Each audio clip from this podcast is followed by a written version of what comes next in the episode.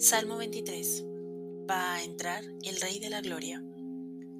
Del Señor es la tierra y lo que hay en ella, el mundo y los que en él habitan. Porque Él la afianzó sobre los mares, Él la asentó sobre el océano. ¿Quién podrá subir al monte del Señor? ¿Quién podrá acercarse a su sagrado templo? El que no comete acciones malas y tiene puro el corazón, que no se deja seducir por los dioses falsos, y no hace juramentos mentirosos. Ese recibirá bendiciones del Señor, obtendrá su recompensa del Dios de la salvación.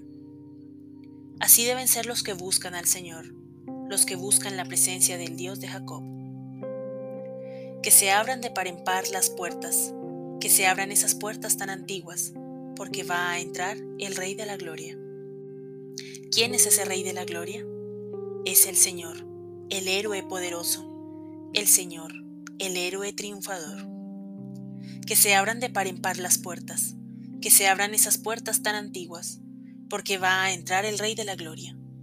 ¿Quién es ese Rey de la Gloria? El Señor Omnipotente. Él es el Rey de la Gloria. Gloria al Padre, al Hijo y al Espíritu Santo, como era en un principio, es ahora y siempre, y por los siglos de los siglos. Amén. El Rey de la Gloria.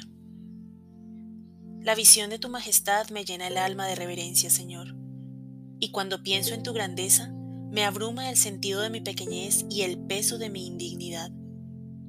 ¿Quién soy yo para aparecer ante tu presencia, reclamar tu atención, ser objeto de tu amor? Más me vale guardar distancias y quedarme en mi puesto. Lejos de mí queda tu sagrada montaña, tu intimidad secreta. Me basta contemplar de lejos la cumbre entre las nubes, como tu pueblo en el desierto contemplaba el Sinaí sin atreverse a acercarse. Pero al pensar en tu pueblo del Antiguo Testamento, pienso también en tu pueblo del Nuevo. El recuerdo del Sinaí me atrae a la memoria la cercanía de Belén. Los que temían acercarse a Dios se encuentran con que es Dios quien se ha acercado a ellos. Se acabaron las cumbres y las montañas, Ahora es una gruta en los campos y un pesebre y un niño. Y la sonrisa de su madre al acunarlo entre sus brazos. Dios ha llegado hasta su pueblo. Tú has llegado hasta mí, el don supremo de la intimidad.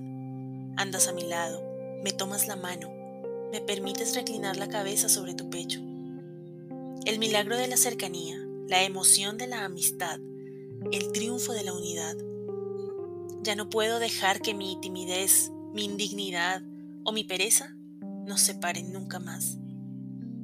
Ahora he de aprender el arte bello y delicado de vivir junto a ti. Por eso necesito fe, ánimo y bondad. Necesito la admonición de tu salmo. Portones, alzad los dinteles, que se alcen las antiguas compuertas, pues va a entrar el Rey de la Gloria. Quiero abrir de par en par las puertas de mi corazón para que puedas entrar con la plenitud de tu presencia. Nada ya de falsa humildad, de miedos ocultos, de corteses retrasos. El Rey de la Gloria está a la puerta y pide amistad. Dios llama a mi casa.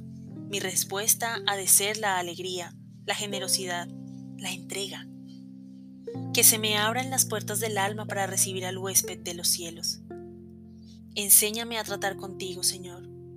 Enséñame a combinar la intimidad y el respeto, la amistad y la adoración, la cercanía y el misterio. Enséñame a levantar mis dinteles y abrir mi corazón al mismo tiempo que me arrodillo y me inclino a tu presencia. Enséñame a no perder de vista nunca tu majestad, ni olvidarme nunca de tu cariño. En una palabra, Señor, enséñame la lección de tu encarnación Dios y hombre, Señor y amigo, príncipe y compañero. Bienvenido sea el Rey de la Gloria. Amén.